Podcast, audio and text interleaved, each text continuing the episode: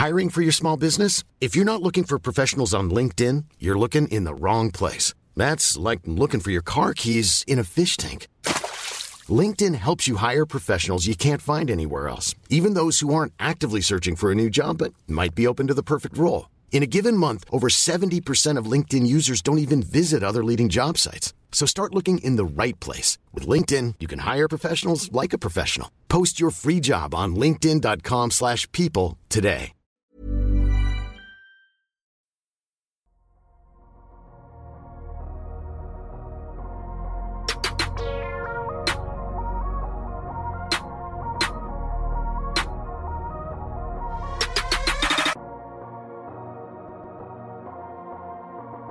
Salut à tous, c'est Adrien, bienvenue euh, dans un nouvel épisode du euh, Tunkepto NBA Podcast, un épisode décalage horaire euh, à la veille des finales NBA puisque ça y est, on sort tout juste des finales de conférence. Nous avons nos premiers trophées Magic Johnson et Larry Bird pour cette année. Mais avant de, revenir sur tout ça, donc la première partie de l'équipe décalage horaire, c'est celui qui, qui, fait de la tachycardie à 5h du matin en ce moment. Mais pour le moment, il tient le coup. C'est Alan. Ça va, Alan? Ouais, ça va, ça va très bien. Ça va, ça va mieux. ça, va mieux qu'à la prise de tir de Jimmy Butler, dont on va reparler. Ma vie a défilé à ce moment-là. Et donc l'autre partie décalage horaire, autre style, celui qui enregistre ce podcast euh, le matin, puisqu'il est donc 1h euh, du matin en France. C'est quoi? Il est 8h chez toi Ben, c'est ça? Ouais, j'ai 8h. Annyeonghaseyo Yorobun, il est 8h du mat. Euh, bonjour tout le monde, il est 8h du mat. Donc l'idée du podcast matinal, c'est bien sur le papier. Quand tu commences à te réveiller pour enregistrer, c'est tout de suite l'idée paraît moins géniale hein, tout de suite. On va faire une expérience, une, une, expérience décalage horaire pour parler. On va revenir d'abord sur les finales de conférence évidemment qui viennent de se terminer, pour refaire un début de preview également sur, euh, cette finale NBA 2022, puisque ça y est, euh, on y est, on y arrive. Euh, évidemment, avant de rentrer dans le vif du sujet, on vous rappelle le protocole. Vous nous suivez sur les réseaux sociaux, sur Twitter notamment, sur les plateformes de podcast, celles que vous préférez bien sûr. Si vous pouvez noter, n'hésitez pas, ça nous fait toujours plaisir. Évidemment, sur Acast, vous nous retrouvez. Et puis, euh, écoutez, bon, on est parti. Après la petite pause, on fait ça? C'est parti. Allez, c'est parti.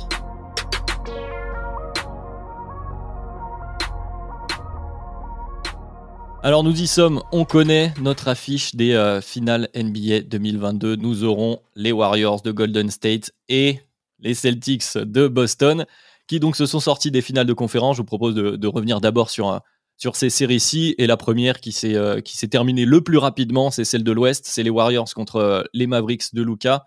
Alors, peut-être euh, la série sur laquelle on a moins de choses à dire, parce qu'elle s'est passée plus rapidement, Elle a suivi un schéma qu'on avait un peu vu venir. on va commencer par les impressions générales, je pense, avant de revenir dans le, dans le détail. pas surpris, Ben? Pas surpris. Bah, je trouve que le soufflet est retombé très vite, en fait, pour Dallas, même plus vite qu'on pouvait l'anticiper. L'adresse qui est plus plus présente contrairement à la fin de série euh, aux deux séries précédentes et notamment la fin de série contre contre Phoenix.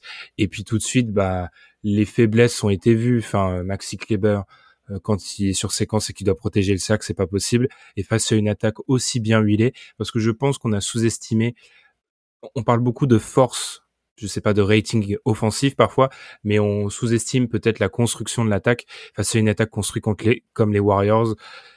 Ils ont eu énormément de mal. On a pu voir aussi que Luca, euh, on, peut voir peut-être, alors on extrapole là, mais les, limites sur séquence de l'héliocentrisme exagéré, c'est-à-dire vraiment qu'à ce stade de compétition, quand on est face à un joueur qui a joué euh, beaucoup beaucoup de matchs à haute intensité avant, c'est très compliqué. Parfois, il traîne un peu sa peine et, et parfois c'est même compliqué pour lui et pour ses coéquipiers. Puis c'est une équipe qui basait quand même beaucoup son succès sur l'adresse, on l'avait dit. Euh, la défense qui avait tenu contre les Suns, là, ça tient moins bien et ils perdent. J'avoue que c'est une série où j'ai l'impression qu'on avait très vite, on nous a très vite donné le ton et autant l'autre, de l'autre côté, on a eu des espèces d'un peu des changements de changements d'impression, à se dire à un moment, c'est peut-être Miami qui va passer, c'est peut-être Boston, celle-ci. Après le match 2, ça a commencé à devenir très clair que ça allait, Golden, ça allait être Golden State. Quoi. Ouais, ben l'a dit, Alan, tu en avais aussi parlé euh, dans le podcast, là la variance au niveau de la réussite euh, des tirs des role-players des Mavs qui a été un peu la clé euh, finalement de cette série. Ouais, moi je suis un peu déçu parce que moi j'avais pick Dallas en 7. J'étais vraiment dans la, continuité de, des playoffs de Luca sur les deux premières séries. Et pour moi, ils avaient cette deuxième option. Jalen Brunson a fait des playoffs de deux, vraies deuxième option en deuxième porteur de balle. Juste comme l'a mentionné Ben, ils sont, on est tombé sur une série de matchs de, de réussite de variance basse des role players, euh, sauf le 2, parce que dans le 2, même s'ils le perdent, ils mettent dedans, en réalité. Et mm. il leur fait très mal ce match de d'ailleurs, parce qu'ils mettent dedans. Mm. Mais, euh, ils menaient en plus de plus de 20 points. De 20 points. c'est ça. Et puis on a eu aussi, comme m'a mentionné Ben, tu peux pas aller très loin en playoff quand t'as pas un, un, bon protecteur de cercle et quand tu peux pas trop défendre le drive. Cette combinaison des deux, c'est vraiment compliqué. Euh, ils avaient réussi à le faire contre Phoenix parce que mais Phoenix avait beaucoup moins de, de joueurs virevoltants, ballon en main pour euh, casser les casser les, les premiers, premiers trucs. Donc, euh, mais sinon, c'est vrai que ça n'a pas été simple pour eux de vraiment se. Je les ai jamais senti à matcher avec les Warriors quoi en termes d'intensité ou, ou, en termes de, de shot making. Et personnellement, j'avais sous-estimé les Warriors peut-être parce que je les ai vus être, la meilleure équipe de tous les temps, être la, une des meilleures dynasties. Mm. Donc leur version, euh, leur version moins forte reste quand même une version excellente. Voilà. Ouais, tout à fait. Je pense qu'on va, on va plus parler des Warriors forcément, mm. mais pour finir sur ce, sur ce bilan des Mavs, euh, vous l'avez bien dit, il y a cette histoire de réussite. Euh, il y a aussi la, fatigue de Luka Doncic, tu l'as dit Ben, parce qu'ils ont quand même réussi régulièrement dans la série à matcher les Warriors, comme tu disais Alan, mais sur deux cartons mm. en général, sur une mi-temps, en début de troisième. Et au bout d'un moment, tu voyais Luka qui était aussi assez ciblé euh, de l'autre côté du terrain, les Warriors ont identifié. En fait, les Warriors ont, stratégiquement identifié les faiblesses de Dallas que tout le monde voyait un peu, mais on se disait ça s'est passé contre les Suns, donc euh, pourquoi ça passerait pas contre les Warriors qui, comme tu le disais, Alan, n'étaient pas vus non plus comme transcendants et ils ont des, limites, on pourra en reparler. Mais voilà, les, Warriors ont su exploiter ça avec un Andrew Wiggins aussi très bon. Je pense que All-Star Andrew Wiggins a mérité son titre euh, sur cette série, notamment dans le, dans le slashing, dans l'attaque du panier. Il a fait très mal, effectivement, où quand Maxi Kleber met pas ses tirs, t'as pas de protection de protecteur de cercle et tu te fais euh, tu te fais pilonner là où on n'a pas su le faire d'ailleurs euh, les Suns. Mmh. Ce qui c'est là où il faut rappeler aussi les deux premiers matchs de la série contre les Suns. C'est là où on a pu on a pu être dur dans notre bilan des Suns, c'est qu'en réalité ils tiennent cette série et ça reste une équipe qui euh, enfin j'aime pas vraiment réfléchir comme ça mais si on rejoue cette série 20 fois, on peut penser que les Suns la gagnent plus de 10 largement et les c'est bon pour Dallas parce qu'ils ont pu, c'est la première campagne de playoff où ils ont pu jouer autre chose que les Clippers pour Luca et où ils ont pu avoir différents différents match-ups. Mais effectivement, c'est une équipe qui était trop juste pour euh, à ce stade pour euh, penser au final NBA contre une équipe de, des Warriors. On en parlera. Alan a eu raison. Où plus le temps avance, plus je me dis qu'on est beaucoup trop influencé par le fantôme des années précédentes et qu'on on leur donne pas assez de crédit parce que ils sont en finale NBA euh, en ayant eu trois séries qu'ils ont plutôt gérées, même si contre Memphis, il y a eu des moments où on était plus dans le doute, bah, les voilà en finale NBA sans avoir été vraiment, vraiment inquiétés.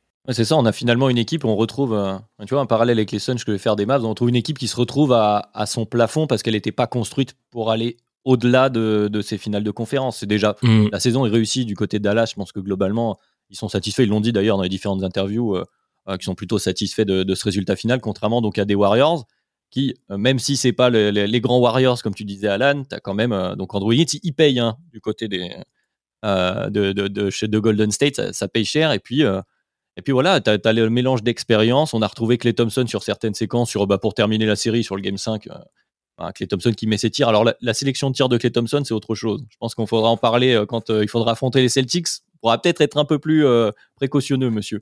Mais, euh, mais voilà, on a vu des, des Warriors qui étaient eux, qui, qui, étaient prêts, qui étaient construits, qui avaient la profondeur, malgré. Voilà, on a vu des minutes de joueurs euh, peut-être un peu plus frais, un peu plus frêles, des Moses Moody, des Jonathan Kuminga. Il y a l'absence de Gary Payton, qu'on va peut-être revoir en finale, mais euh, des Warriors plus près finalement que, que les Mavs. Mmh. Clairement, Et puis, plus d'armes, même Poole, qui n'a pas été autant ciblé, je trouve, quand il était sur le terrain défensivement, qu'on aurait pu le penser a extrêmement bien commencé les playoffs, a été un peu moins bon contre Memphis parce qu'il se faisait bien cibler d'ailleurs. Contre Dallas, ça n'a pas été, pas été trop le cas. Et puis, ouais, même, tu vois, il, arrive à ressortir Belichick à un moment qui joue et qui apporte ce qu'il doit, ce qu'il doit apporter. Parce que Porter peut pas jouer sur ce match-là. Kevin Looney, moi, je pensais qu'il était quasiment injouable contre Lucas, c'est-à-dire que ça, on aurait pu avoir du, comme Ivica, Ivica Zubac. En fait, non, il a pu jouer. Alors, j'ai beaucoup. Non, c'était Will Chamberlain, en fait. J'ai beaucoup de gens vraiment, euh, donner énormément de crédit à Looney, bah, en fait, quand tu joues avec Steph Curry et, Clay Thompson, tellement les, les équipes ont peur loin du ballon. Et des fois, on défend à 3, on, on suranticipe à 2 par exemple ou 3 sur Steph. Il a eu plein de layups faciles, alors il l'aimait, mais son job a été assez simplifié, mais juste c'est défensivement où il a réussi à rester sur le terrain avec du drop. Draymond qui est arrivé un peu en, en second rideau dans un rôle euh, je compare pas Giannis, mais un rôle un peu Giannis et Brook Lopez, c'est-à-dire il, il, arrivait derrière, il prenait pas vraiment le premier contact et tout ça. C'est pour ça que ça m'intéresse vraiment de savoir euh, comment ils vont défendre Boston, parce qu'ils ont plein plein de schémas différents, avec ou sans Looney, avec ou sans Green. Donc ouais, franchement, Kerr euh, et, et le staff des Warriors ont fait un taf. Euh. C'est-à-dire que quand les Warriors jouent des playoffs, les Warriors arrivent en finale sous Steve Kerr, hein, finalement. Donc, euh... perdu deux séries, c'est deux fois en finale. Mmh. Voilà. Je pense que on, va rester là pour le moment parce qu'on va pouvoir reparler des Warriors un peu plus en profondeur euh, pour cette preview finale avec euh, une autre approche, donc une autre équipe en face, équipe qui s'est sortie, comme tu l'as dit Ben, d'une une finale de conférence plus euh, plus acharnée où on a eu des moments où on a l'impression que c'était une équipe qui prenait le pas sur l'autre, des changements de, d'ambiance du côté des fans aussi. c'est pour ça qu'on est content qu'Alan soit toujours parmi nous. ça n'a pas toujours été évident et ça s'est terminé en 7 matchs à Miami alors que Boston avait la possibilité de conclure à la maison. Et finalement, et finalement, Celtics qui gagnent leurs trois derniers matchs à l'extérieur d'ailleurs pour euh, remporter euh, la finale de conf. Bon, euh, Alan, je te laisse la parole pour, pour commencer déjà. Soulagé Soulagé parce que je voulais pas. Je, voulais aller en finale quand j'avais une fenêtre de tir que je pensais être présente. On, en parle souvent, faut pas rater ce genre de fenêtre. Et là, il y avait une vraie fenêtre parce que Miami était le premier seed, Miami était une excellente équipe de saison régulière, Miami avait une superstar de, de playoff, Miami était à la fois un peu blessé, pas à 100%, et n'était pas une équipe, une équipe euh, historique, une équipe euh, battable. Donc dès que tu arrives en finale de conf contre une équipe comme ça, ne pas passer et reste un peu une déception. C'est pour ça que 2020 était une déception dans la bulle. Donc euh, même si ça n'a pas été tout le temps facile, tout le temps beau, même si euh, il y a eu des facteurs blessures, mais je trouve qu'il y en a eu des deux côtés, parce que Orford loupe le match 1, Marcus Smart loupe le match 1 et le match 3 et le match 4. Robert Williams n'est pas à 100%. Enfin, hier, euh, quand on le voit jouer dans le quatrième quart, euh, il joue deux minutes et tout de suite, Udoka sort parce qu'il il peut pas jouer à cause du ménisque. Donc, il y a aussi, c'était moins important qu'à Miami, je pense. Laurie n'était vraiment pas à 100%. Hiro, il a, il a joué, mais il pouvait pas jouer. PJ Tucker a dit aussi qu'il était blessé hier, c'est pour ça qu'il avait joué moins de 20 minutes. Donc euh, euh, c'était pas, c'était plus compliqué pour pour euh, Miami. Mais ouais, grosse série. je pensais que ça allait se finir en 6 honnêtement. Je pensais que Boston avait pris ce momentum après le match le match 5 où vraiment la défense prenait pas. Moi, j'étais assez déçu de l'attaque de Miami entre guillemets sur sur les 7 matchs. Mais oui, c'était dû à des causes de blessures et tout ça, mais je trouve qu'on est tombé dans bah, de l'héliocentrisme de Jimmy Butler euh, plus qu'autre chose et qu'en fait les role-players ont failli, ils ont rien mis dedans dans les matchs 5, dans le match 4, dans le match 7 et donc euh, tout Butler qu'il est, bah tu pouvais pas gagner. Effectivement, le, le, match 6 t'es tombé sur un Jimmy Butler euh, de, de, grand gala. Effectivement, on, va, mm. on va revenir sur les Celtics. Ben, je vais te lancer sur Miami. Toi qui les aimais bien, hein. on t'a entendu toute la saison un peu défendre Miami, défendre Bam Adebayo aussi. Bah tiens, qu'est-ce qu'on pense notamment de la série de Bam? Et après, vas-y sur le, sur le hit, bien sûr. Bah, Bam, c'est un peu un récidiviste maintenant euh, à ce stade. Euh, c'est frustrant d'aimer un joueur comme Bam quand on voit le contraste qu'on peut avoir entre son match 3 où il, est dominant et le reste de la série où il est parfois bah, chétif. Euh, il va beaucoup être dans dans le début de l'action. Il va parfois donner donner le ballon, poser les écrans, mais je suis assez déçu aussi sur la. Je trouve qu'il a beaucoup accepté les tirs que, Boston lui a forcé à, apprendre, notamment euh, il y avait beaucoup cette espèce de flotteur à, à deux mètres qu'il a mis de manière très très variable sur la série. mais il a beaucoup accepté ça. Alors c'est un tir qu'il peut mettre en saison régulière, mais globalement j'aurais aimé aussi le voir plus dominant parce que autant il y avait du nombre du côté des, des Celtics, mais il n'y avait pas forcément un joueur plus fort que lui. Il n'y avait pas de joueur plus fort que lui. Donc j'ai été assez déçu à ce niveau-là. Puis par rapport à Miami, c'est pour ça que j'avais pronostiqué Boston. leur attaque m'avait terrifié. Enfin, j'avais vu leur attaque contre les Hawks, je l'avais vu contre les Sixers. Sur séquence, ils étaient vraiment pas bons. Et on parlera à Boston sur séquence, c'est aussi une attaque qui a de grosses difficultés. Mais moi, j'ai vraiment trouvé que Miami, c'était... Euh, on va dire que Miami, il n'y a pas de de Jalen Brown dans le sens où il n'y a pas de même si tout Jalen Brown qui naît avec les critiques qu'on va émettre, il n'y a pas de un B plus en, gros euh, pour suppléer Jimmy Butler. Et puis l'attaque de Miami aussi, quand Kylori n'est pas à 100%, ça manque de mecs pour passer. Donc c'est compliqué. Tyler Hero peut mettre des shoots compliqués. Il n'y a pas Duncan Robinson qui joue pas sur la série. Donc euh, Oladipo reste un joueur qui renaît, mais euh, niveau shooter, c'est pas au niveau des autres qu'ils ont sur le banc. Donc c'était c'était compliqué en attaque et défensivement, je trouve qu'ils font une bonne série. Je trouve vraiment qu'ils font une bonne série, mais je pense qu'ils perdent la série sur le, le reste. Et puis, je reste persuadé que ce 4-3, il est bien payé pour Miami. Alors, il y a les blessures, mais sur la longueur de la série, je trouvais Boston plus fort 70% du temps, quand même. Oui, en nombre de cartes en gagné, euh, t'en avais parlé au milieu de la série. Mm. Euh, euh, Miami s'en sortait très très bien, était à deux victoires en, en deux cartes en gagné. Donc, c'était c'était assez bienvenu. Mais après, comme vous l'avez dit sur cette attaque, je pense qu'il y a plusieurs aspects. Bon, l'histoire du 1B, comme tu dis, Ben, bah, sur le papier, le 1B, c'est Kylori ou c'est le Tyler Hero en saison régulière. Là, tu les as tous les deux en limité. Du coup, tu te retrouves avec, euh, bah, Alan, comme tu l'as dit, avec un Jimmy Butler en, soleil, en héliocentrisme, en tout cas offensif. Et qu'il faut saluer, d'ailleurs, Jimmy Butler, on en a parlé un peu ensemble avant d'enregistrer, la capacité de Jimmy Butler à se muer euh, en playoff en ce mec qui, bon, bah, tu lui donnes la balle et il va chercher, euh, il va chercher les points, il fait des matchs alors, il a, eu des trous d'air en milieu de la série quand même. des réactions, parce que les matchs 4 et 5, ils sont vraiment moches de Jimmy Butler. Ouais, il l'a dit lui-même en mm. interview, là, je lisais euh, cet après-midi en, préparant, que, que, pour lui, la série, elle se perd sur ses. Enfin, lui se blâme lui-même sur ces deux matchs-là, ces deux non-matchs, entre guillemets. Mais euh, c'est quand même une performance à saluer de passer du joueur qui joue, euh, qui fait son, tu le disais, un 25-5-5 en saison régulière tranquillement, et au moment où bon, bah, il n'y a plus que toi, et donc, bah, vas-y, gars, va nous chercher les points sans être un énorme shooter, même s'il a quand même pris 2-3 deux, trois, trois points qui ont commencé à faire un peu peur quand il commence à les mettre. Dans, 6, ouais. Match 6, il met 4 paniers à 3 points. Un, 4 sur 4 en plus. Non, 4 sur 6, je crois. Il en a raté un, peu sur la fin, mais il, a mis les 3 points alors que normalement il en met pas. Il en prend même pas Oui, voilà, il les prend même pas en saison régulière, mais voilà, tes shooters à 3 points, comme tu l'as dit Ben, ils étaient pas là ou ils n'avaient pas la capacité en tout cas de, de les mettre aussi, de manière aussi consistante qu'ils ont pu le faire précédemment. Après, voilà, ce supporting cast, au-delà des blessés, euh, on a des joueurs euh, qui, euh, j'irai pas jusqu'à dire que c'était des inconnus en NBA avant cette saison, mais quand même, tu arrives en finale de conf avec donc Duncan Robinson qui a moins joué, mais des Gabe Vincent, des Max Truss, voilà, c'est des joueurs, des Caleb Martin, mmh. effectivement, voilà, c'est des joueurs que tu n'attendais pas forcément, et là, bon bah, tu t'es heurté bah, tu avais une attaque déjà qui était compliquée, qui jouait quand même sur tes individualités, sur un mm. Tyler Hero toute cette saison. Et là, tu t'es heurté à une très très bonne défense de, des Celtics, qui ont la meilleure défense d'ailleurs de ces playoffs.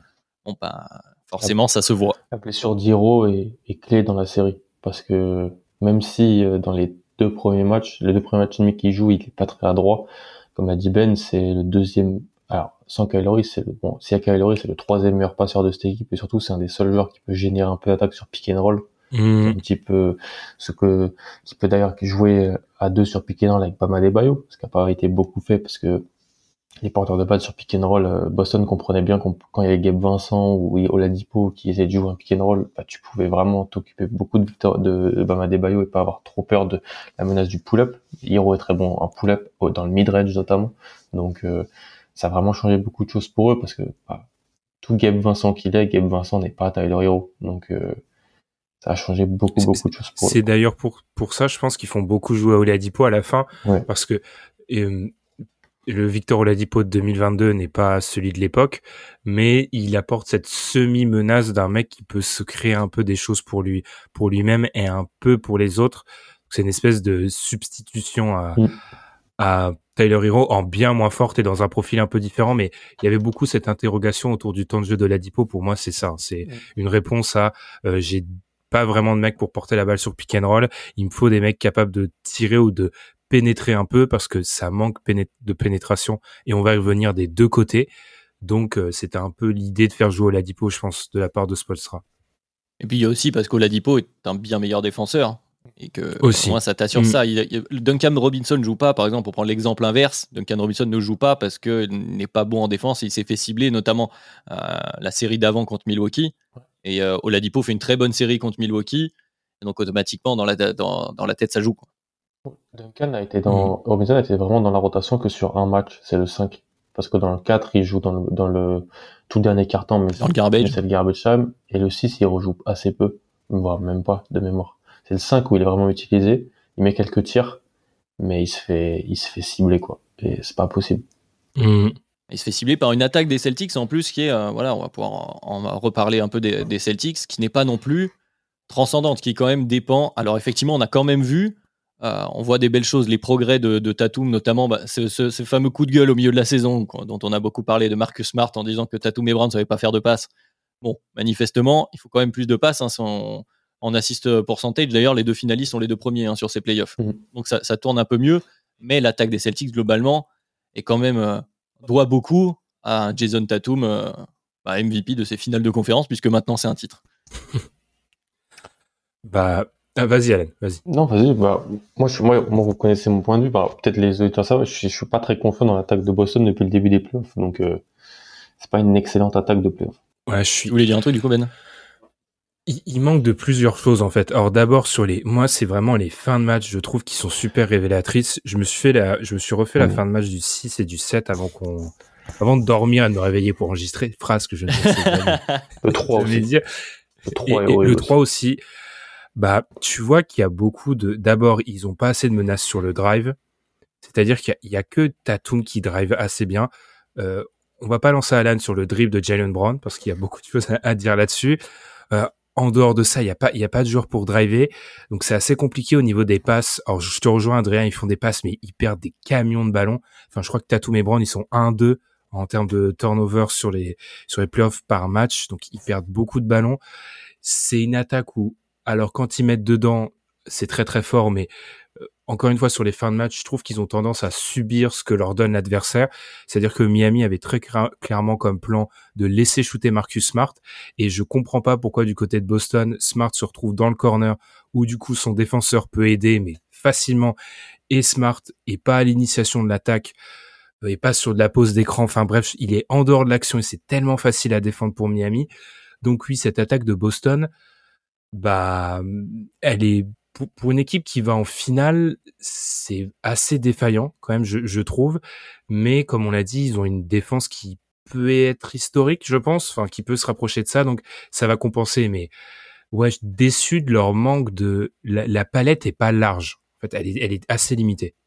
Et la défense compense jusqu'à une certaine limite parce qu'on reste, euh, enfin, on retrouve, euh, Alan, tu pourras confirmer ou non, mais quand même, je trouve de cette euh, inconsistance de l'attaque de Boston qui fait qu'il y a toujours ces périodes dans les matchs où à un moment il y a un trou et donc même si ta défense est très forte, tu finis par prendre un, deux paniers, à prendre un run, il y a une espèce de momentum qui se crée et tu te fais des frayeurs que tu pourrais t'éviter en ayant une attaque un peu plus, euh, des moments où tu pouvais avoir une attaque un peu plus carrée peut-être. Ouais, bah, sur, les, premiers matchs, euh, il y a des runs euh, où on met plus un panier. Troisième carton du match 1. Euh, D'ailleurs, où attaque et défense sont liées parce que, pour moi, honnêtement, sur les premiers matchs et même sur l'ensemble de la série, la plupart du temps où l'attaque de Miami a, ça a bien fonctionné, c'est quand on perd des ballons. Euh, Quand, et donc Mhm. ensuite, ça, ça, ça court et, et ça a des positions faciles à Butler, à Debayo. Sur attaque placée, on a fait une excellente série euh, défensive. Mais quand on perdait des ballons, comme on a, euh, il y a des, on a des joueurs qui ont des soucis euh, de dribble notamment, comme Smart, comme White, comme euh, comme Brown, c'est le, le gros souci du, du jeu de Jalen Brown encore. Enfin, tu perds des ballons et ensuite euh, t'arrives pas à mettre. En fait, la meilleure manière de ce que je me disais hier soir, c'est à un moment dans le quatrième carton, je dis ok, il faut passer les 100 points, il faut arriver à 105 points. Si on passe les 105 points, ils n'arriveront pas à, mettre assez de paniers. En fait, tu te retrouves avec, on l'a dit Ben, le hit qui prise à deux, voire à trois parfois sur ta toupe, juste pour faire une chose, c'est lui faire lâcher la balle. Parce que, donc il lâche la balle, et après tu as une situation de, de 4 contre 3, ou de 3 contre 2, et on n'arrive pas à la, gérer, quoi. On n'arrive pas à la gérer. C'est Orford, moi, là-dessus que j'ai le plus confiance si jamais on doit avoir ce genre de, de situation balle J'aurais aimé voir Orford en pause d'écran, qui, qui vient aider un peu. Lui, souvent, il prend la bonne décision. Il prend la bonne décision. Après, voilà, le tirer dans le coin, faut le mettre sur un kick-out. Mais euh, moi, la fin de match, elle, est, elle me terrifie, mais elle m'a pas surpris, honnêtement. Moi, m'a pas surpris. J'étais jamais tranquille. hein. On n'est jamais tranquille avec cette équipe-là. Dans la bulle, ça arrivait déjà. Dans certaines périodes, ça, arri- ça, ça arrivait déjà. Quand, quand ces joueurs-là n'ont pas cette... euh, J'ai jamais l'impression qu'il y a une main mise sur l'attaque. Sur le match, oui, il y en a une. Mais sur l'attaque, Il y a, y a je vois, je vois pas trois quatre actions de suite où on se crée un, un shoot simple, un, un, look comme disent les facile ou quelque chose d'assez fluide. Donc euh, c'est très Tatum dépendant. Il a progressé à la création depuis deux ans maintenant. C'est il est quasiment si pas décisif sur les playoffs. Enfin, c'est un Tatum qui était un peu labellisé comme un scoreur, ce qu'il est. Hein. C'est ce qu'il est parce que le shoot qu'il met sur Butler hier là, euh, à mi-distance, c'est un move incroyable. Mais c'est très Tatum dépendant, ça dépend de l'adresse des role players. Quand Williams a pas très bien shooté sur la série, Pritchard n'a pas pu jouer sur euh, pas mal des matchs. Donc, euh, comme Orford n'a pas mis dedans, quand Orford, Grant Williams euh, et Derek White mettent dedans, je pense qu'on est extrêmement dur à, battre. Mais c'est la variance, comme avec Dallas. Bon, on pourra en reparler de cette variance quand on fera le, match-up Warriors, mais avant de conclure, j'aimerais quand même qu'on revienne sur le moment de stress, parce que c'était quand même le débat qui a joué, qui a agité les réseaux sociaux euh, cette semaine. Donc le moment, à savoir un tir pris, non pas par les Celtics, mais par Jimmy Butler à la fin du game 7 qui prend un 3 points en transition. Alors Ben, je vais te donner la parole parce que tu as changé d'avis entre justement hier soir et avec ta nuit. Oui, euh, j'ai beaucoup changé d'avis parce que je t'avoue que le, la première réaction c'est direct, il doit pas prendre ce tir. Genre au moment où il le prend, je me dis non. C'est la réaction principale qu'on a vue. C'est la réaction de base où tu te dis il doit pas prendre ce tir parce que tu te dis ah il peut attaquer Orford et tout. Et en ayant beaucoup réfléchi, je me demande en fait pour moi la clé par rapport à ce tir, c'est une autre question. Est-ce que tu crois dans les chances de victoire du hit si ça va en prolongation? Parce que si tu penses que le hit peut gagner en prolongation, je pense qu'il doit pas jouer comme ça. Par contre, si tu penses, et beaucoup sous-entendent qu'en gros le hit a aucune chance en prorogation parce que, en tout cas parmi ceux qui défendent la, théorie du tir, en expliquant que Butler est, pas sorti, ils sortent un run un peu cosmique, mais euh, enfin c'est difficile d'imaginer les Celtics euh, en panne comme ça, même si on a dit que leur attaque de fin de match est compliquée. Donc ça peut se comprendre parce que Butler le prend avec 16 secondes restantes. Euh, Boston a un temps mort, Miami aussi. Tu connaissant la NBA, il devrait avoir la dernière possession. Boston, encore une fois. Enfin, Boston devrait tirer assez rapidement. Enfin, ça peut se comprendre. Par rapport à ça, moi, mon seul problème vis-à-vis de ce tir, c'est la qualité du tir. Il le précipite, je trouve vraiment. Enfin, il n'est pas vraiment dans ses appuis, il le force beaucoup.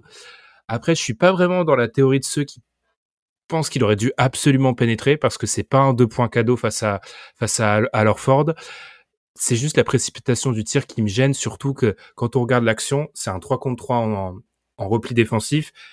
Et alors oui, la balle est touchée après, mais tu as très peu de chances d'avoir le, rebond parce que Oladipo et Strauss sont déjà dans les corners. Donc en fait, t'as pas, c'est vraiment un tir pour la gagne.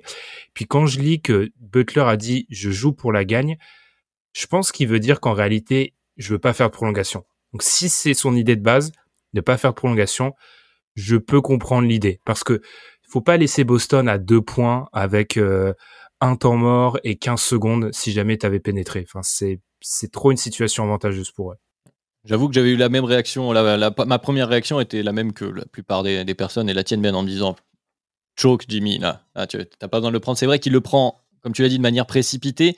D'un autre côté, la décision se prend hyper vite. Tu es sur une espèce de transition mm. à 15-20 secondes de la fin. Elle est hyper difficile à prendre cette décision dans, sa tête, il y, a, un milliard de choses. Et oui, il est déséquilibré. Mais après, comme tu l'as dit, entre le, drive contesté contre Alorford et un pull-up wide open, parce qu'il n'y a aucune contestation. Alors certes, il n'est pas sur ses appuis, mais il en a mis un euh, dans le match, euh, dans la première mi-temps. Il est quand même relativement confiant s'ils sont sur un run. Ah, c'est difficile de condamner en disant c'est un mauvais shoot. Après, c'est un choix, je pense que c'est quelque chose de philosophique. Je vais, je vais te donner la parole là-dessus d'ailleurs, Alan, de, dans cette situation-là, il y a plusieurs écoles. Il a essayé de prendre le tir. Je pense qu'on peut pas vraiment blâmer. Il fallait faire un choix et bon, bah, il le met pas, il le met pas, il a perdu. Voilà, fin. Statistiquement, c'est un mauvais tir parce que Jimmy Butler n'est pas le meilleur pull-up shooter euh, de, NBA en termes de volume et en termes de réussite. Euh, mais si on s'écarte du côté statistique et qu'on regarde un peu le momentum et comme l'a dit Ben, la physionomie du match, comme on est. J'avais pas pensé à cette idée qui peut-être d'éviter la prolongation, parce que pour moi, j'avais très peur sur la fin de match et que Brown et Tatum sont à 5 fautes 4 ou 5 fautes les deux. J'étais terrifié d'une potentielle prolongation parce que si tu retires un de ces deux joueurs-là, c'est c'est très problématique. Mais dans l'autre sens, ça se voit aussi avec un Butler qui est pas sorti, à des Bayo qui est cramé aussi sur la, fin de match. Ils sont tous cramés. Hein. Tous les 10 joueurs sur le terrain sont complètement cramés sur la fin du match. Donc, euh, moi, j'ai pas de problème avec ce tir, honnêtement. J'ai pas de problème avec ce tir parce ouais, t'as gagné, donc. oui, mais on est sur un joueur qui a mis quoi? Quasiment 80 points sur euh, plus, de 80 points en deux matchs, quasiment. Euh, 47 plus 35, ça fait, je, suis nul en maths, 82. 82, donc il a mis plus de 80 points. Un joueur qui, enfin, je sais pas, c'est, j'ai pas envie de parler contre Jimmy Butler. Euh, j'étais pas un croyant de Jimmy Butler en playoff hors bulle, parce qu'il avait eu, mais là, cette année, sur les, le dernier mois, c'est un des trois meilleurs joueurs des playoffs. Donc, euh, et puis vu la réussite générale, il y a aussi l'école qui va te dire essaye de drive et d'amener peut-être une aide. Alors ce qui est pas sûr qu'elle vienne et que tu kick out sur euh, donc c'est qui? C'est Oladipo et c'est qui de l'autre côté? C'est Struss. C'est Struss mm. qui sont pas en réussite sur ce match. Struss qui vient de mettre un tir quand même sorti de de, de, l'humanité hein, parce que le tir qu'il met pour les ramener à moins 2, il est il est ouf. Donc euh, mais je pense que ça et tu vois je, je ils aident pas, je pense. Hein. Non, en fait, ouais. Butler. Ce que tu vois statistiquement, c'est ce que si on veut, analytique NBA Twitter mm. défendre trois points parce que entre un trois points grand ouvert de Jimmy Butler qui donne plus un du coup mm. et qui donne un avantage certain et un deux points contesté contre Al Ford mm. qui te met à égalité, statistiquement, c'est mieux de prendre le 3 en fait. La première option et, statistiquement te donne plus de chances de gagner. Ouais. Est-ce que l'avocat du diable, c'est pas de prendre le pull-up à deux points par rapport à Jimmy qui est peut-être plus à l'aise sur cette range, qui est a priori à, leur fort défend en reculant, donc il va être plus proche du cercle, il va plus contester le, drive que le pull-up à deux. Mais tu joues aussi la prolongation et là, bah, moi j'étais plus partisan de me dire dans la prolongation, enfin vu le run, je pense que mentalement pour les Celtics, au-delà de l'aspect physique, comme tu l'as dit, tout le monde est cramé, mais je pense que mentalement là la prolongation elle faisait mal. Bah, t'avais pas envie. Super. T'es à plus 13 mhm. à 3 minutes de la fin et tu vas en prolongation. Ouais, vous avez.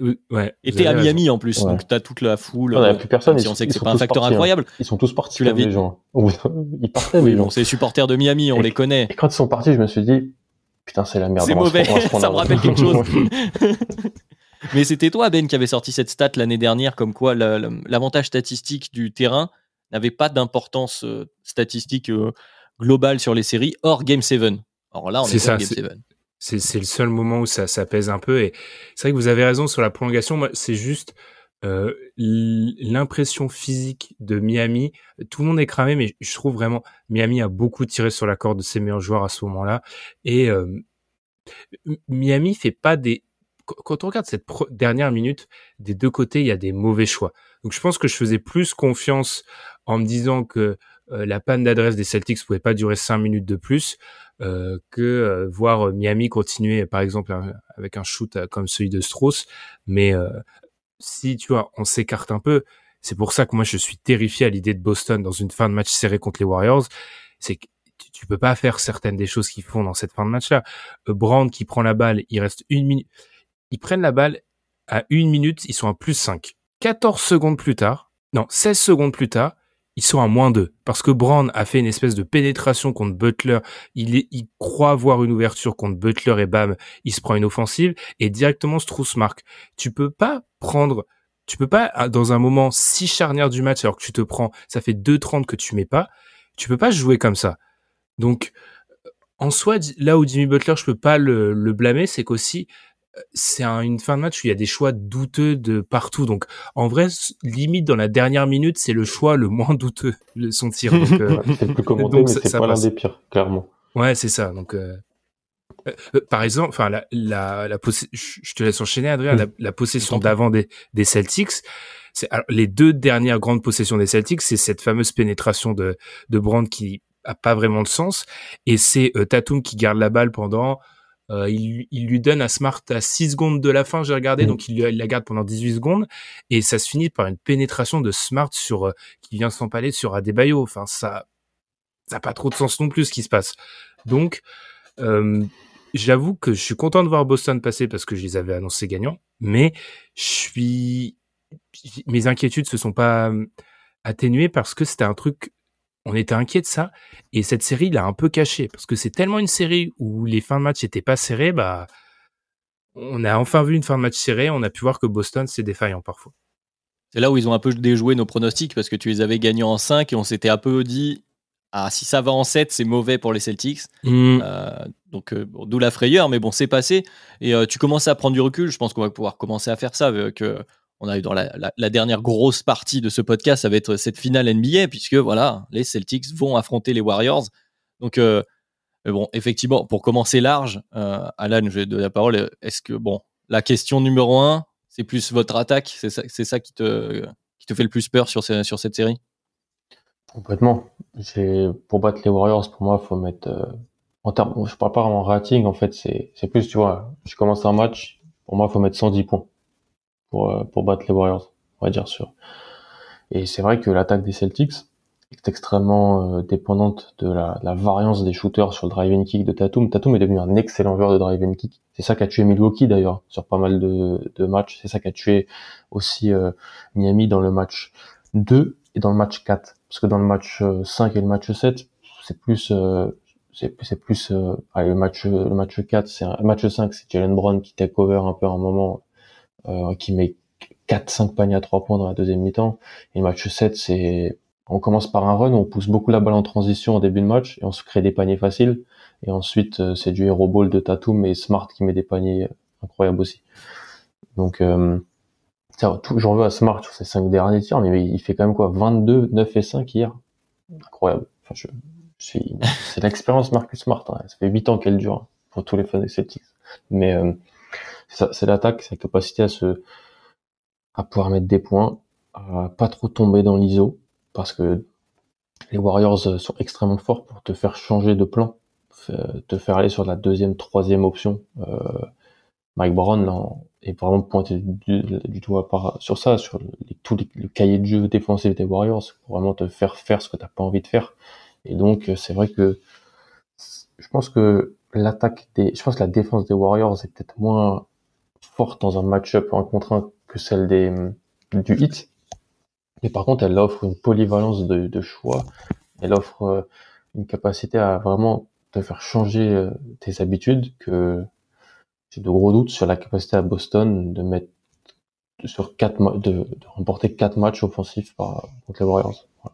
En commençant par cette opposition, donc euh, attaque Celtics, euh, défense Warriors, il y a aussi un point d'interrogation pour te relancer. Ben, c'est un gars qui est assez important dans cette défense des, Wa- des- des Warriors, notamment puisque justement dans les 1 contre 1, euh, c'est un mec qui peut encaisser, notamment pour les guards. C'est euh, Gary Payton, euh, Gary Payton 2, deuxième du nom. Euh, comment, tu, comment tu vois ce- cette opposition de ce côté du terrain, donc on va dire attaque Celtics, défense Warriors, avec une défense voilà, très, euh, comment dire, bien organisée, avec un chef d'orchestre, Draymond Green, euh, à la baguette. Et comment les Celtics peuvent s'en sortir euh, Est-ce qu'ils seront capables d'attaquer euh, les différentes versions de cette équipe des Warriors? Parce qu'on a aussi ça, on l'a évoqué rapidement au tout début, avec Looney en 5, en plus petit avec Draymond, avec peut-être du Kuminga, on verra s'il joue. Comment tu vois tout ça?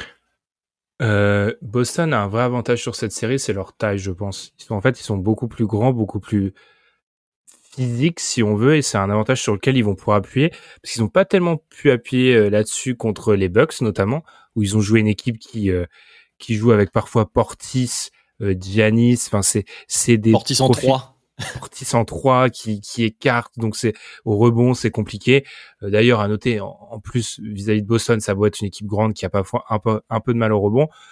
Au, au niveau de leur attaque, Alan l'a dit, la défense des Warriors t'oblige à faire ce que t'as pas envie de faire. Et moi, je, l'ai déjà un peu dit, mais je trouve que trop souvent, les Celtics acceptent ce que leur adversaire leur propose. Alors c'est aussi un peu le, le symbole d'une d'une attaque qui se cherche. Donc je pense que sur le drive and kick, oui, Tatum, ça va être important. Ça va surtout être important pour eux dans des moments clés de parfois réussir à se créer des bons tirs. Parce que Alan l'a dit aussi ça, euh, ils mettent des tirs parfois dans ces moments-là, mais c'est jamais des bons tirs. Il faut se créer de meilleurs tirs et moi je trouve qu'ils doivent plus initier avec du Marcus Smart ou l'utiliser autrement que euh, en, mec dans le corner, faire jouer Tatum off-ball, parfois le faire commencer loin du ballon et le ramener face au ballon. L'ironie, c'est qu'ils jouent contre les Warriors qui font ça avec leurs meilleurs joueurs. Eux, qui le font parfois pas démarrer avec le ballon. Donc il faut qu'ils jouent mieux comme, plus comme ça. Et euh, j'avoue que défensivement, je pense que du côté de du côté des des Celtics, il y aura aussi une énorme prime à leur secteur intérieur s'ils peuvent leur faire payer parce que je pense que du côté de Draymond Green, on aura beaucoup ce rôle. On a parlé de euh, seconde lame et il faut que le secteur intérieur l'empêche d'être une seconde lame. Donc mettre la pression à voir si Robert Williams et alors Ford peuvent faire le taf. Mais j'avoue que le petit avantage physique me donne un peu d'espoir, mais il faut vraiment, qu'ils changent un peu certains de leurs principes de jeu parce que euh, ils vont rien leur donner de gratuit en fait. Il y aura pas de, faille mentale. Et ça, les Celtics, on l'a vu sur les deux dernières séries, c'était déjà le cas. Ils ont vraiment galéré. Je suis d'accord avec vous. Je vais même pousser euh, encore plus loin. bon, l'attaque des Celtics fonctionne le mieux sur des 1 contre 1 avec euh, voilà, Tatum ou Brown qui mettent leur tir. Et je pense que c'est la faiblesse, tu l'as dit Alan, des Warriors la défense des Warriors, elle est capable, comme tu dis, d'essayer de te piéger et de t'amener à prendre le tir que eux veulent. Et je pense que c'est là que se fait la, la guerre. Il va falloir que les Celtics soient capables de forcer à des moments les switches qu'ils veulent pour aller avoir les, les match-ups. Parce qu'on a parlé de Jordan Poole, qui peut être ciblé, tu l'avais cité Alan. Je trouve que Clay Thompson, c'est loin d'être le Clay Thompson d'avant. Il est assez. Mhm. Sur les premiers pas, il se fait griller à peu près à chaque fois. Donc, et puis, euh, il y a Stephen Curry qui reste honnête, mais qui n'est pas non plus le plus grand défenseur euh, de la ligue. Donc, tu, là où la force de ton attaque, en tout cas dans ton habitude, dans tes répétitions, étant sur les 1 contre 1, étant la faiblesse numéro 1 des Warriors, ça va être justement de savoir de qui de l'attaque euh, des Celtics, qui a peut-être moins l'habitude de le faire, va réussir à déjouer euh, le, plan euh, des, Warriors qui savent, et ça c'est quelque chose moi qui personnellement me fait plaisir un peu dans ces playoffs, on voit trop souvent, mais c'est un peu normal en saison régulière, des switches concédés très facilement par toutes les défenses. Là, ce sont des défenses, même si les Celtics, eux, peuvent se le permettre par rapport au profil, mais on concède moins facilement les switches évidents et on l'a vu euh, par exemple pour Luca euh, pour la série des, Warriors juste avant. D'ailleurs, Boston euh, n'a pas fait que switcher hein, contre, contre, Miami. Il y a eu du drop, hein. beaucoup plus qu'on pouvait le penser dans, pas beaucoup de moments de la série. C'est ce que tu disais, les pick and roll avec Bam et un porteur de balle qui n'était ni Tyler Hero ni Kyle Lowry. Ça a droppé beaucoup sur Gabe Vincent parce que et ça a changé beaucoup de choses. T'as un bon ajustement du Doka d'ailleurs, ça qui sur ces playoffs, franchement, ah, Coach rookie, hein, mine de rien. C'est tout le staff, hein, franchement, et le staff a été très bien construit. Mm. Avec des gens d'esprit, des assistants pris aux Spurs et aux Bucks. Voilà, c'est les deux coaching staff qu'il a un peu euh, vidé. Donc, euh, Surtout que sur les deux dernières séries, tu vois, Budenholzer critiqué, mais il va au bout l'année dernière. Mm. Spolstra, tu vois, face à Spolstra, il est pas ridicule. Non. Donc, clairement euh, pas. Il outcoach pas Spolstra, mais il est mm. pas ridicule du tout. Mais euh, vas-y, je suis en Non, c'était juste pour la stat, parce que j'ai lu que c'était le premier coach rookie à sortir deux Game 7. Ouais. Ça fait deux Game 7 qui gagne en tant que coach rookie. Alors bon, il y a plein d'autres variables que juste lui, mais mhm. c'est quand même une pression assez compliquée, notamment en plus avec les noms que mhm. vous venez de citer, qui sont des gros noms du coaching NBA actuellement. Deux matchs totalement différents. En plus, un à la maison ou barrage à trois points, un autre à l'extérieur, euh, espèce de garde tranchée. Donc euh, c'est vrai que ah, mais à coup pas non, parce que j'ai jamais critiqué Udoka, mais c'est sur le début de saison, il, il se cherchait quoi. Il, mhm. et il a fait des choix forts. Je veux plus de Schroeder, je veux plus de, de Richardson, je veux plus de Langford. Bah ok, donc on les dégage et puis on prend dès qu'il a eu son ossature de joueur avec Derek White et Tice et Robert Williams, ça, ça a changé. Sur l'attaque, je vous rejoins complètement. Je pense que ça, l'adresse d'un Jalen Brown sur le mid-range va être euh, très importante parce que Jalen Brown est tout, sera tout le temps, tout le temps d'ailleurs quasiment plus grand que son adversaire qu'il euh, qu'il le défend. Mais comme ils sont, voilà, le dribble de Jalen Brown, c'est l'éléphant dans le, magasin de porcelaine. C'est, il a progressé sur son dribble par rapport à quand il arrive en NBA. D'ailleurs, il a progressé, d'ailleurs qu'il a progressé offensivement le, plus. D'ailleurs, c'est un mauvais exemple parce que maintenant, dès qu'il y a un joueur qui est hyper athlétique à la draft, on dit non, mais regardez, c'est possible de progresser euh, dans le shot making et au dribble pour être Jalen Brown. Oui, mais c'est ce qu'on disait beaucoup sur Isaac Okoro, par exemple. Mais souvent, la progression de Jalen Brown, elle est anormale en fait. Elle est, elle est anormale et elle n'est pas finie. Jalen Brown ne peut pas dribbler très bas avec, quand il est abaissé au sol et avec des défenseurs plus petits qui ont les mains actives. Type Oladipo, type Holiday. Type Gary Payton. Type Gary Payton, qui peut être très chiant là-dessus. Par contre, ce qu'il arrive à faire mieux, c'est naviguer balle en main pour aller sur son spot dans le mid-range. Ce qui a tué Miami sur le match 5, notamment, dans, dans, dans pas mal de, dans la fin du troisième quart. Et, pour avoir revu le match contre les Warriors il y a quelques mois, alors oui, Curry se blesse dans ce match, euh, donc il y a beaucoup de choses qu'on peut pas vraiment tirer parce que les Warriors n'étaient pas au complet. Mais Brown faisait un peu ce qu'il voulait. pouvait aller sur son spot assez tranquillement, s'élever. Et ça, c'est même si c'est du mid-range, même si c'est pas très analytique, tes stars en playoff, s'ils sont capables d'aller sur leur mid-range, ça ça peut vraiment être extrêmement important. Donc, euh, cette variation d'attaque de Boston, parce que Tatum, il va sur son mid-range, mais il peut pouler pas trois points, il peut aller au cercle, il du drive and kick. Orford à la réception du drive and kick, Grant Williams pareil. Cette alternance, Jalen Brown est peut-être le deuxième joueur et quasiment le seul qui peut aller sur du mid-range. Je pense que ça, ça va être important aussi pour, euh, lui. Très bien. Eh ben, changeons de côté du terrain. Euh, passons à cette fameuse défense de Boston et cette attaque des Warriors qui, mal, depuis des années, n'a pas changé de principe hein, globalement. Ben l'a dit, avec beaucoup de possession Curry sans la balle, avec cette menace des, tireurs. Parce que je parlais de Clay, je critiquais un peu sa sélection, mais il bénéficie encore du statut de c'est Clay Thompson. Donc il est défendu euh, sur le fait qu'il peut le mettre et il va le mettre ton 3 points, donc tu vas le défendre de, manière plus serrée. Et cette défense donc de Boston qui a beaucoup euh, qui peut beaucoup switcher, même s'ils n'ont pas fait que ça, mais qui n'ont pas joué des équipes euh, avec le mouvement de balle aussi fluide que celui des Warriors. Donc ça mhm. va être intéressant. Euh, et puis aussi euh, cette fameuse rim protection, parce qu'on a parlé de, cette absence du côté des Mavs qui ont des difficultés face aux pénétrations des Warriors.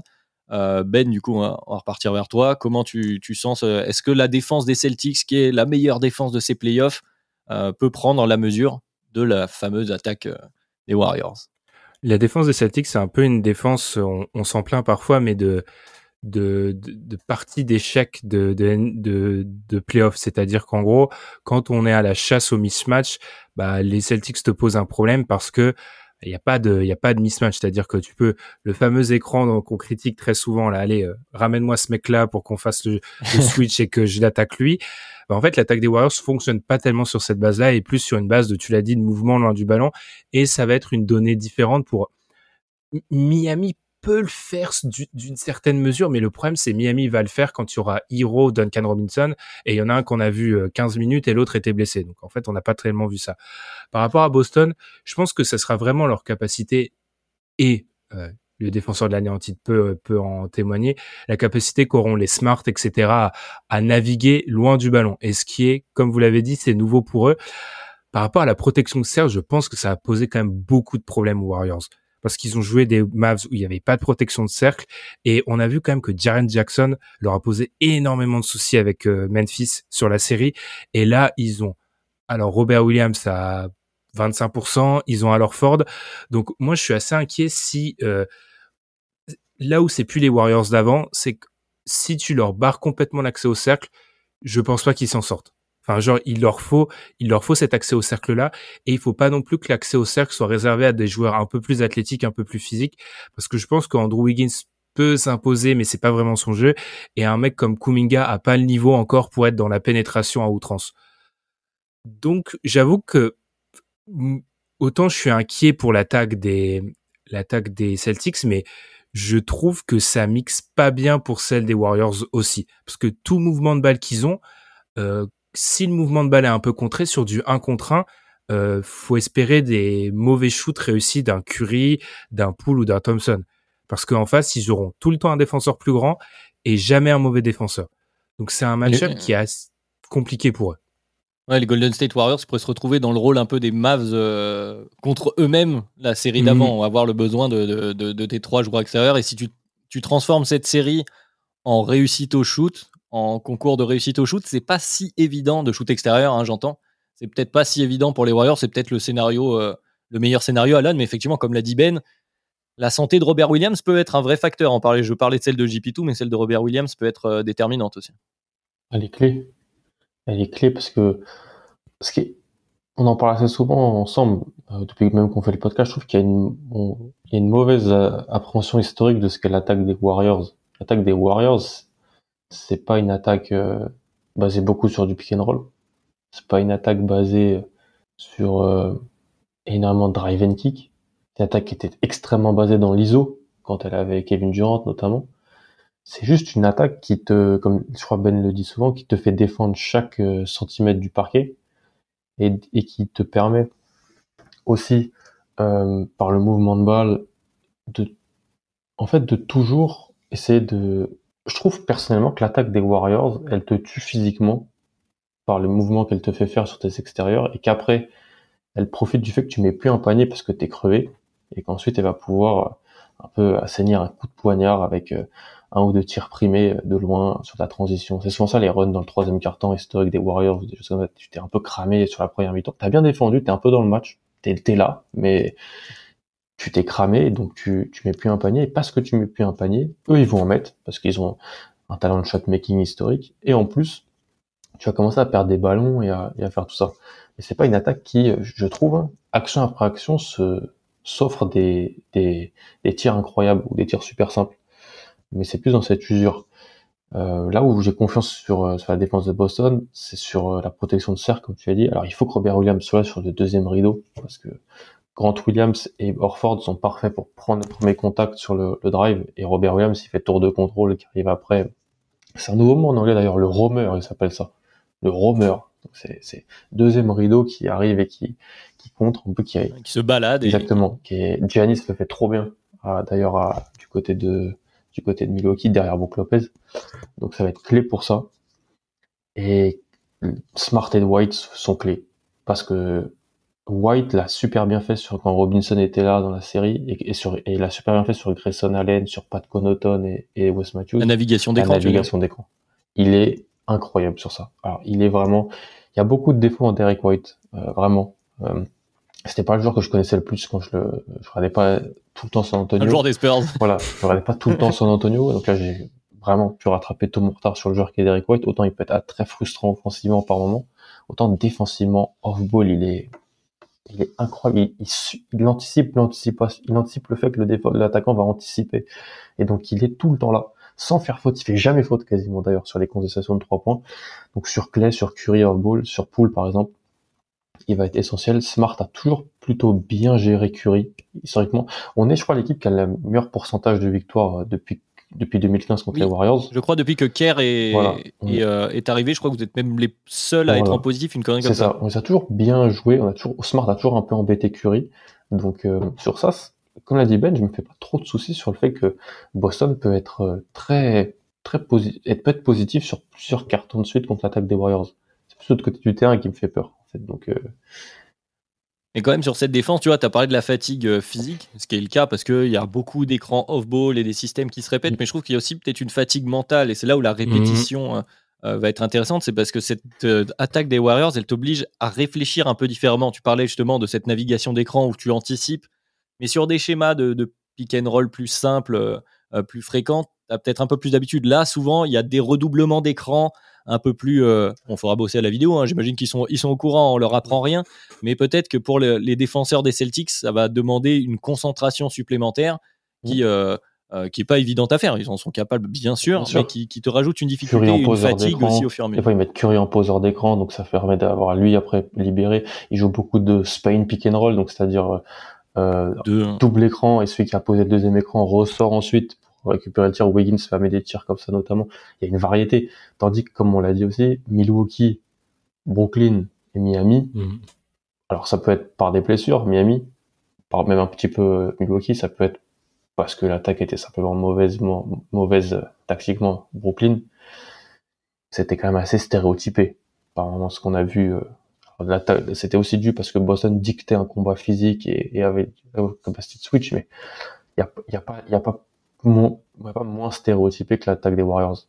Et donc c'est super. Les Warriors, peut-être ceux qui sont le moins dans le hero ball, euh, euh, dans, le, dans, les équipes de haut tableau. Mhm. Et autre, euh, autre fait sur lequel j'ai envie de t'entendre, Ben, notamment, parce que c'est c'est une discussion qu'on va voir revenir et qu'on a déjà entendu, notamment chez Celtics, c'est la différence d'expérience entre ces deux équipes. Là, on arrive en ah. finale NBA. Et, et d'ailleurs, statistique que j'ai lu sur ESPN cet après-midi qui est assez, voilà, mm. zéro. Donc il y a zéro match de finale NBA du côté euh, des euh, Celtics et il y en a plus de 100 du côté euh, des Warriors. Et c'est que la troisième finale de l'histoire, et donc la première depuis 1997, où il y a cette différence donc d'expérience juste de match de finale NBA. Alors ça vaut ce que ça vaut. est-ce que c'est est-ce que c'est un facteur qui peut avoir une importance selon toi? Je pense que ça peut avoir une importance résiduelle sur des fins de match, sur des moments clés, mais moi, les Celtics non expérimentés en, en playoff et en finale NBA, c'est un truc qui m'énerve parce que Alors en fait, il y a deux théories. Soit on croit vraiment que les finales NBA c'est une espèce de territoire, euh, la forêt vierge. Donc si, enfin genre t'es jamais allé en finale NBA, tu as aucune idée de ce que c'est. C'est vraiment un environnement totalement différent. Ce que parfois disent certains joueurs. Donc pour moi, c'est pas fou de penser ça. Soit tu penses que c'est juste la continuation des playoffs avec un niveau d'intensité supérieur. Et les séries de playoffs, je suis désolé, maintenant les Celtics, ils en ont joué beaucoup. Alors oui, forcément, ils ont face à eux l'équipe qui a joué le plus de matchs. Euh, enfin, je veux dire Curry, Clay, euh, Draymond. Oui, les mecs qui sont abonnés au final NBA. Enfin, ils posent jamais de vacances en juin. Forcément, euh, le, le, différentiel fait très mal. Mais euh, alors Ford, c'est 141 matchs de playoffs joués avant ces, ces finales NBA là. Mm. Euh, pour moi, la ça, stat ça Tatum que je vous avais donné, euh, que j'ai lu. Donc Jason Tatum a joué plus de séries de playoffs que Tracy McGrady, Spurs inclus. Ouais, Ou autant, je sais plus si c'était autant ou plus, mais voilà. Ben en parlait, je crois, à la milieu de la série contre Milwaukee où il disait il n'y a plus d'excuses de entre guillemets de, de jeunesse du côté de. Bah, tu vois, la stat qui était folle, c'est dans la série contre Milwaukee, c'était de tête, faudrait vérifier les chiffres. Hein. C'était la 14e série ou 13e série en playoff de Jalen Brown. Euh, Giannis, il avait atteint ce nombre le tour d'avant. Genre, personne disait que Giannis était sous, euh, sous expérimenté en playoff.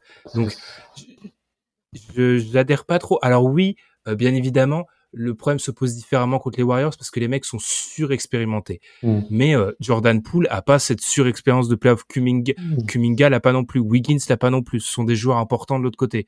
Donc mm.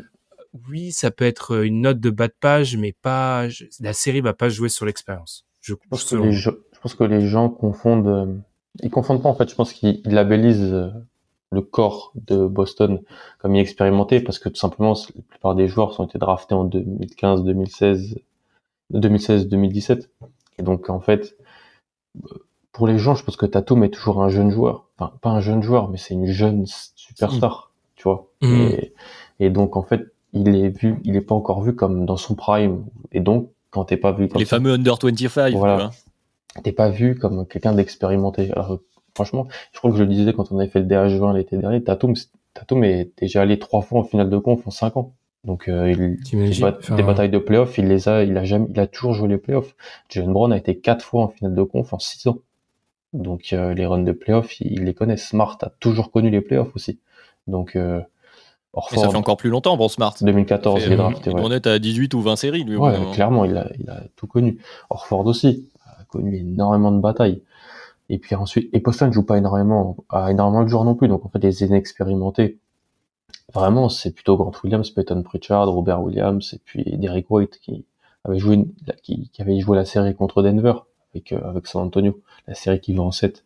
Mais euh, je pense qu'en fait, les Celtics sont labellisés pas extrêmement expérimentés parce qu'ils sont plus jeunes que la plupart des équipes qu'on a retrouvées au niveau de la compétition, plus jeunes que les Bucks, plus jeunes que le Heat, plus jeunes que Golden State plus jeune que Phoenix. Alors que les, les Bucks sont pas expérimentés la saison dernière. Non, tu vois. tu vois. et Boston est beaucoup plus expérimenté que Phoenix. Hein. Boston a beaucoup plus de vécu collectif que Phoenix. Mais Phoenix a Chris Paul. Donc, Après, on a vu le Game 7 euh, de cette année. Peut-être ça. Mais c'est vrai que ça peut jouer. Ce que tu disais, Ben, un mélange entre ce que vous disiez tous les deux. Pour les jeunes joueurs, même si, bon, là, on arrive au step d'au-dessus, apparemment. Et tu peux aussi avoir ce moment quand tu es un jeune joueur, tu es un moment de ta carrière où peut-être des fois, sur ces fins de match, les fameuses fins de match là de, Boston, tu vas peut-être un peu plus te précipiter, peut-être un peu plus penser à bon, bah, pour l'instant, tu étais pas arrivé. Euh, tu peux avoir cette espèce de mur là où effectivement, euh, pour reprendre un, slogan de la politique française il y a quelques années, du côté des Warriors, c'est vraiment la force tranquille. Arrive dans ces moments-là, tu les as vus, tu les as vus euh, quelques fois, des, des, dizaines de fois maintenant. Donc au bout d'un moment, peut-être que ça peut jouer sur des détails si jamais la série arrive dans des moments clés très serrés. D'ailleurs, ce qu'on va espérer, euh, vu qu'on arrive pratiquement à l'heure de podcast, je pense qu'on va com commencer à parler pronostics. Alors déjà, moi, je veux dire une chose, c'est un souhait, c'est pas un pronostic, mais qu'on ait des matchs serrés. Parce que vraiment, ah ouais, quand même, on vibre. Alors, je sais que c'est mauvais pour le cœur, Ouais, Alan, voilà. je suis désolé, mais euh, mais au moins, moi, j'en ai marre de me coucher tard. Et bon, au bout de deux quarts temps, je me dis bon là, je sais pas pourquoi je reste, mais euh, c'est peu probable qu'il se passe quelque chose. Et c'est un, peu embêtant. hein. C'est mieux d'avoir des, des vraies batailles. Et euh, donc, on l'espère ça. Ensuite, est-ce qu'on espère à quel point Est-ce qu'on va aller en sept matchs? Est-ce que, est-ce que les, les- le rapport de force est équilibré? Euh, Je gagne un peu de temps pour vous laisser le temps de réfléchir, pour savoir qui je vais lancer. Et je vais te lancer Alan en premier, hein. puisque c'est ton équipe. Euh, Alan, confiant, non confiant, arrivé. Tu l'as dit en plus, hein. On se voit, tu te voyais peut-être pas arriver jusque-là il y a quelques mois. Cette fois, tu y es. Il y a cette fenêtre. Peut-être qu'en face, sur le papier, ils sont plus expérimentés. Peut-être qu'on les voit plus forts. Est-ce qu'on y croit? Franchement, ouais, j'y crois. Je, pense que Golden State va gagner. Honnêtement. J'ai Golden State en 6. Euh, mais bien sûr que j'y crois parce que je vois des matchs. Euh, en fait, t'affrontes pas LeBron ou t'affrontes pas euh, les, les Warriors plus KD. Donc pour moi, c'est jouable.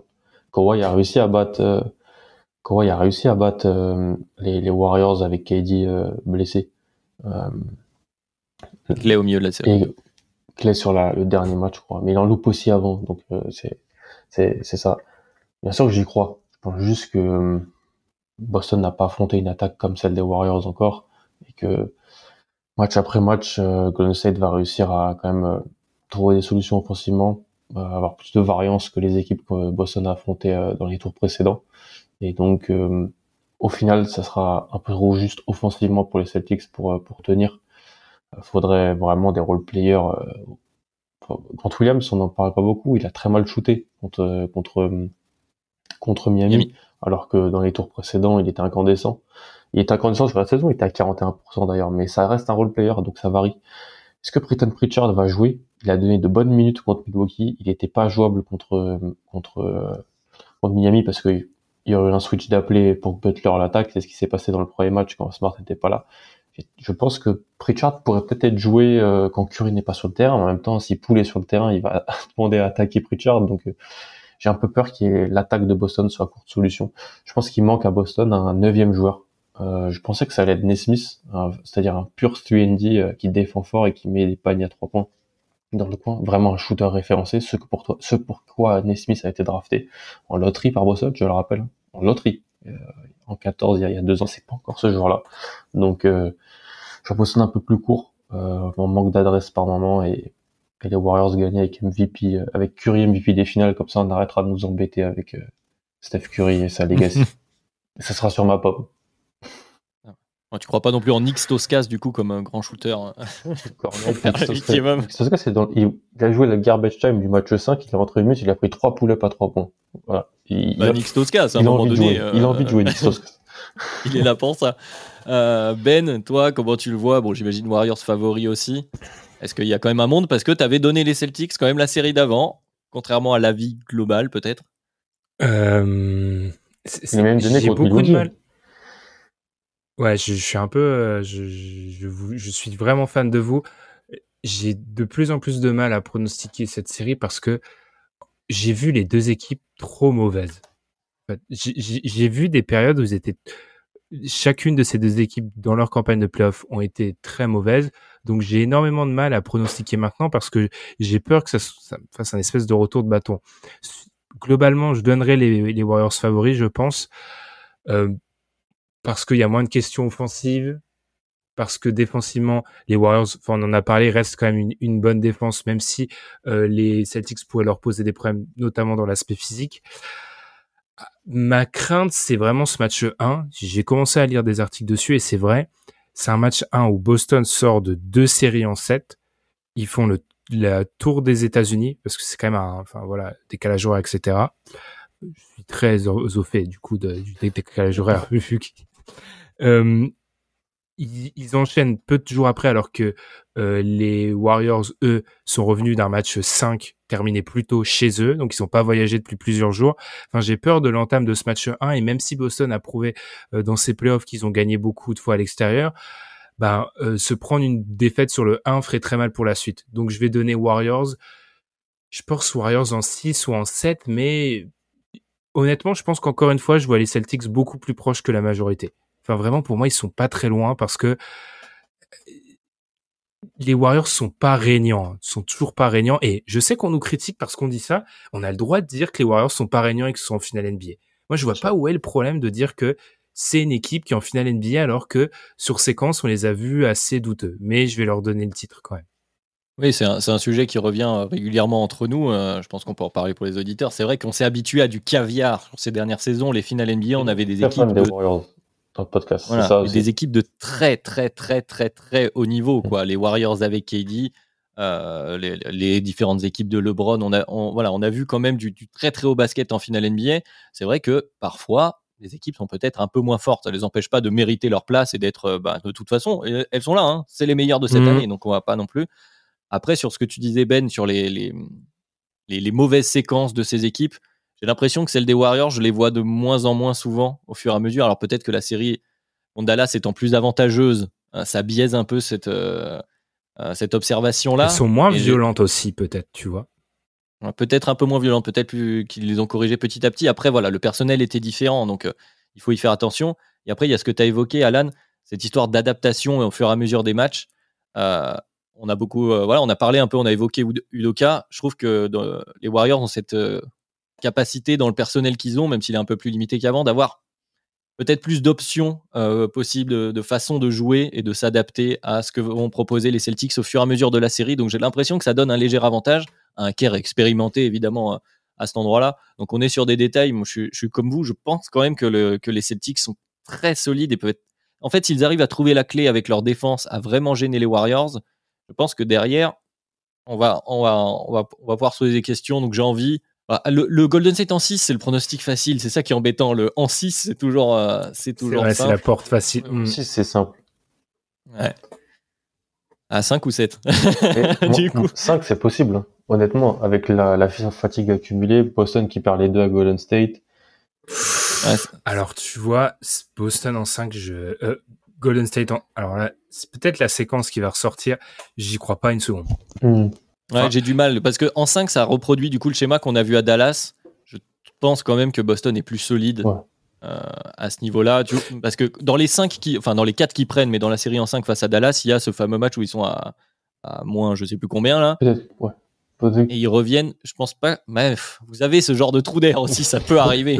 J'ai le droit de dire une dinguerie. Enfin, j'en ai déjà dit une la dernière fois. Si ça se finit en 5, pour moi, c'est pas Golden State qui gagne. Ah, tu veux dire que c'est les Celtics qui se sont qui ont perdu qui, Ouais. Euh, non non non, non non, c'est Boston qui est champion. Si ça finit en 5. Ah, si ça finit en 5. Ah d'accord. Je, je, peux pas imaginer une série où euh, où Golden State vraiment domine les Celtics sur euh, peu de matchs. Ça, ça va pas encore moins imaginer une série où Golden State s'écroule et prend qu'un match. Enfin, j'ai vraiment du mal à le voir ça aussi. Enfin, moi, pour moi, ça finit pas en moins de. Je serais très surpris que ça finisse en moins de 6-7. Je serais vraiment très très surpris. Après, Allez, après, Alan l'a vraiment dit, la fatigue. Les Celtics jouent. La première série, c'est un 4-0, mais c'est pas un petit 4-0. C'est un 4-0 où tu dois défendre Kevin Durant ou tu... c'est une bataille. C'est sorti d'ailleurs. 7... C'est sorti. Il y a plus 18 dans la série contre Brooklyn. Et en fait, c'est le plus petit plus-minus des trois séries. En fait, euh, l'écart des points, c'est plus 18 dans la, entre, sur les ah quatre oui, au total, ouais. Et c'est plus 40, je crois, contre Miami et plus 70 contre Milwaukee. Donc la série. Qui a l'avantage du terrain? Dans... C'est Golden State, non? Oui, c'est Golden State. Les deux premiers matchs sont à Golden State parce qu'ils ont gagné plus de matchs dans la saison régulière, même s'ils sont tête de oui, série. Oui, mais euh, j'avais un doute sur la saison régulière parce que Boston fait 2 et du coup Golden State fait genre 3 ou 4. Ouais. Du coup, euh, mais un match près, côté, un bon, ou deux matchs près. Ouais. Mais, mais, mais tu vois, enfin, ça, ça, fait mal. C'est une série en 7 difficile là. Tu viens de terminer. Une autre série en 7 difficile. Une série en 4 accrochée. Euh, c'est un truc que je dis souvent dans le podcast qui est pas vérifié. Du coup, ça peut hérisser le poil de certains auditeurs tu, tu, tu, gagnes pas. Normal, en théorie, t'es pas censé gagner avec autant de séries difficiles. Il y a un moment où avec une faible rotation, reprend... on joue à 7, 8. Ouais. Hein. Tu joues pas, ne joue pas à 10. Et bon, on pourra faire le point. Euh, alors peut-être pas match après match, peut-être tous les deux matchs. On va essayer de s'organiser parce que comme vous le voyez, là, il y a les décalages horaires, il y a les disponibilités de chacun, il y a le sommeil aussi. Euh, qui n'est pas évident à trouver pour ces finales, mais, euh, mais on va faire un point tout au long du parcours. Je pense que comme ça, on pourra évoluer euh, l'analyse et puis mmh. du coup revenir sur, sur les bêtises qu'on a dit ou pas d'ailleurs. En tout cas, voilà pour ces, pour ces aussi finales de conférence. On reparlera, on fera aussi les post-mortem, j'imagine, des différentes équipes, puisque ça va être très intéressant cette intersaison globalement au sein de la NBA. Et puis de tirer les leçons de ces playoffs un peu particuliers avec des absents, cette fenêtre qui s'est ouverte ou non pour certains. on aura le temps d'en reparler. En tout cas, euh, merci de, nous avoir écoutés pendant un peu plus d'une heure maintenant. Il est quand même 2h23 du matin en France. Donc il est, euh, il est quelle heure, euh, Ben Il est 9h23 du coup. Tu vois, ah. tu vois, plus le podcast avance, plus mes idées deviennent claires et moins les vôtres doivent l'être. Tu vois, c'est. Oui, et puis les, les, voix aussi. Je sens que on baisse un peu avec Alan parce que voilà, c'est la nuit, etc. Et que toi, ça s'éclaircit. Hein, forcément, c'est le début de journée. En tout cas, voilà, n'hésitez pas, comme d'habitude, voilà, à nous rejoindre sur Spotify, sur Podcast Addict, sur Apple Podcast, à mettre une note. Ça nous fait toujours extrêmement plaisir. On dirait que c'est galvaudé comme phrase, on la ressort à chaque fois, mais vraiment, déjà, ça nous aide. C'est tellement utile. en vrai, je pense qu'on la répète tout le temps, mais les gens s'en rendent pas compte. C'est déterminant pour le podcast.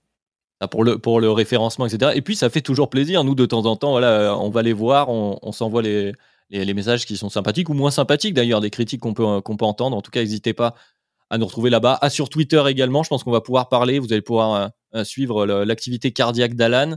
Euh, sur Acast, bien sûr. Et puis, euh, et puis écoutez, à son équipe en finale.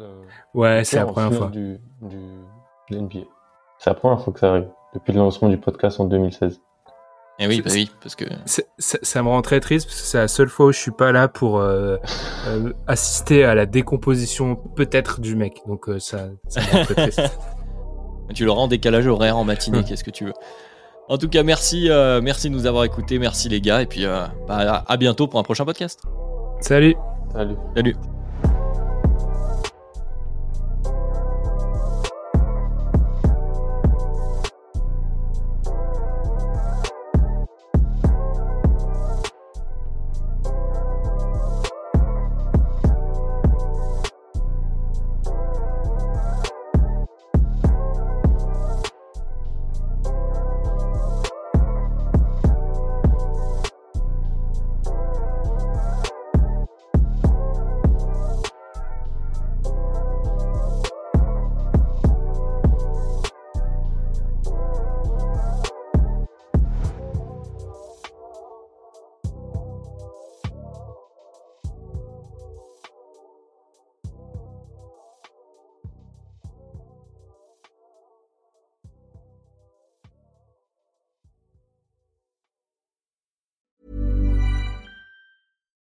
Hi, I'm Daniel, founder of Pretty Litter. Cats and cat owners deserve better than any old fashioned litter. That's why I teamed up with scientists and veterinarians to create Pretty Litter.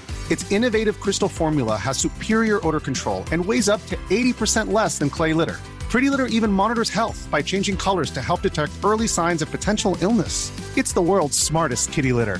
Go to prettylitter.com and use code ACAST for 20% off your first order and a free cat toy. Terms and conditions apply. See site for details.